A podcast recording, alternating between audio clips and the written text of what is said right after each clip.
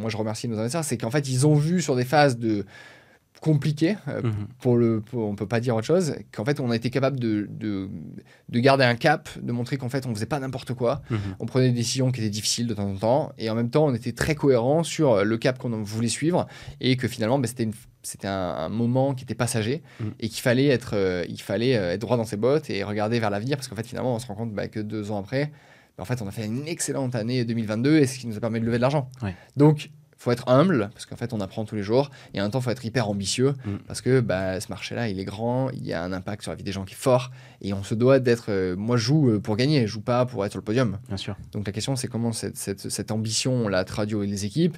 Et quand c'est dur, quand c'est fatigant, quand c'est usant, comment tous les matins on se relève avec un bon niveau d'énergie Ouais. et, et qu'on repart au combat. Parce qu'en fait, euh, la vie, c'est un combat et euh, il y a des épines, et- mais euh, il y a des super roses. Ouais, j'adore. Euh, Pardon, et- pardon pour la citation que j'ai- écorchée. Mais... Non, non, mais ça marche. Donc, tu nous disais comment euh, tu communiquais avec tes, avec tes investisseurs. Com- comment vous organisez aujourd'hui? Enfin, tu, tu leur transmets les informations tous- tous les mois Tu tous les, enfin, ouais, exactement. Alors maintenant, on est, on est quand même de plus en plus structuré. hein. donc, euh, donc tous les mois, ils ont un reporting financier. Tous les deux mois, on a un, on a un board. Qui permet de tacler euh, les différents sujets. Donc en fait, ils sont au courant de grosso modo tout une fois qu'on a les chiffres officiels. Après, nous, dans la, dans la philosophie de la boîte, on a, une, on a des valeurs qui sont très fortes. Et par exemple, on a un- un- une valeur de transparence. Donc j'avais Alexandre là, qui était un alternant chez nous, un junior. Qui me dit en fait ce que j'ai adoré chez EMEA, c'est que tous les mois on a les chiffres de la boîte. Donc euh, vraiment on partage le revenu, euh, les chiffres, le taux de satisfaction, le taux d'insatisfaction, euh, les conversions, qu'est-ce qui va bien, qu'est-ce qui va pas bien. Et en fait tu as une vision globale de la boîte, alors qu'en fait t'es junior, tu viens d'arriver. Et ça il me dit ouais, c'est incroyable parce qu'en fait ça permet de comprendre euh, la boîte, ça permet de comprendre les rouages et ça permet d'aligner tout le monde sur ok c'est quoi la vision, c'est quoi euh, l'ambition, où est-ce qu'on a envie d'aller et comment on se donne les moyens pour y arriver. Après, encore une fois, on est sur les règles du jeu. hein. On a levé de l'argent de VC. Par définition, on doit faire de la croissance. Donc, quand on fait de la croissance, en fait, par définition, euh, ça crée euh, des chamboulements, ça crée des vagues. Et donc, la question, c'est comment euh, les vagues, ben, les unes après les autres, on passe, on les, on les ride et puis on se structure, on progresse. Et puis, à chaque fois, ben, le, la- le- le montant des travaux, les millions de travaux qu'on fait chaque mois, ben, ils augmentent. La capacité à les gérer de mieux en mieux, ça augmente. Et puis, il y a des fois, ben, c'est des paliers. De toute façon, une, une boîte, c'est par palier. Et des fois, malheureusement, ça descend un peu. Et puis, ça remonte si on est structuré, s'il y a toujours de la dynamique, de l'envie.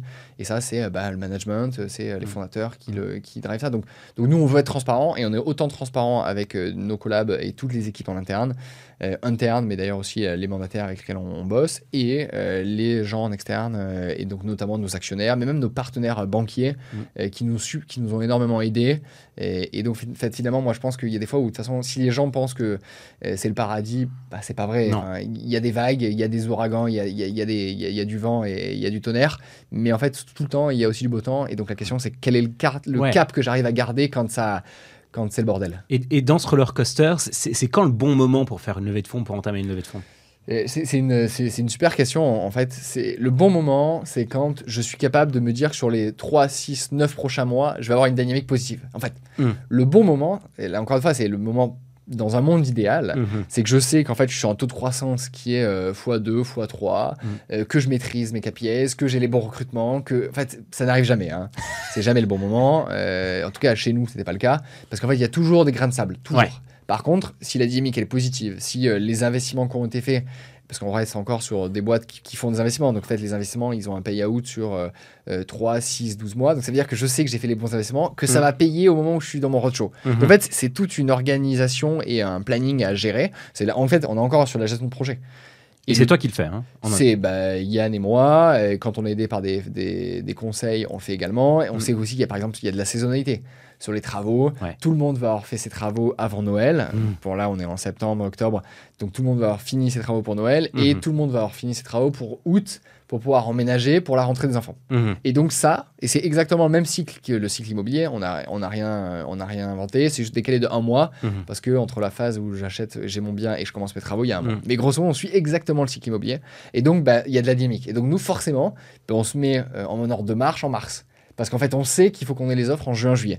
Parce que c'est Ah, nos meilleurs mois. Ok. Et donc, il y a toute une dynamique. Mais ça, les gens le savent. Parce qu'en fait, tu regardes euh, les N-1, N-2, chaque année, c'est pareil. Mhm, Mais mhm. si on sait que dans le pipe, dans la dynamique commerciale, dans, les, dans les good news, ben, on sait qu'en juin, juillet, août, c'est les bons mois, août d'ailleurs un peu moins, mais en fait, il faut qu'on ait les offres en juin, juillet. D'accord. Et il faut qu'on négocie au moment euh, où on a les super, nous des super chiffres. Mhm. Parce qu'en fait, on dit, bah voilà, chaque année, voilà ce qu'on a fait, voilà, euh, les fondamentaux, ils sont sains, on est rentable sur, euh, typiquement en 2022, on était rentable en mars, en mai et je crois en juin, où il y a un mois de décalage. Mais grosso modo, on sait qu'on est rentable parce qu'en fait, on fait du business et que les investissements, ils ont, ils ont payé à ce moment-là. Et Ouais. donc, quand on est dans une posture comme ça pour la négociation, c'est beaucoup plus agréable. Parce qu'en fait, on se dit, oui, euh, on a une boîte qui est rentable, en fait, vous pouvez mettre de l'argent pour accélérer, et c'est ce qu'on a envie collectivement. Par Mhm. contre, bah, si vous décidez de pas en mettre, alors en général, il y a toujours d'autres, en fait, on a ce discours avec 2, 3, 4, donc en fait, c'est plus facile, mais Mhm. si vous décidez de pas en mettre, mais en fait, nous, on va avancer.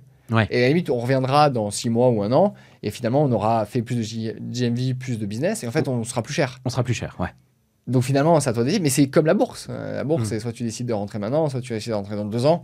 Bah, si la boîte, elle continue de grossir, ça sera plus cher. Mhm. Et puis si la boîte, par contre, décroît, bah, ce sera moins cher. Voilà, c'est un pari. c'est assez simple. hein. Mm.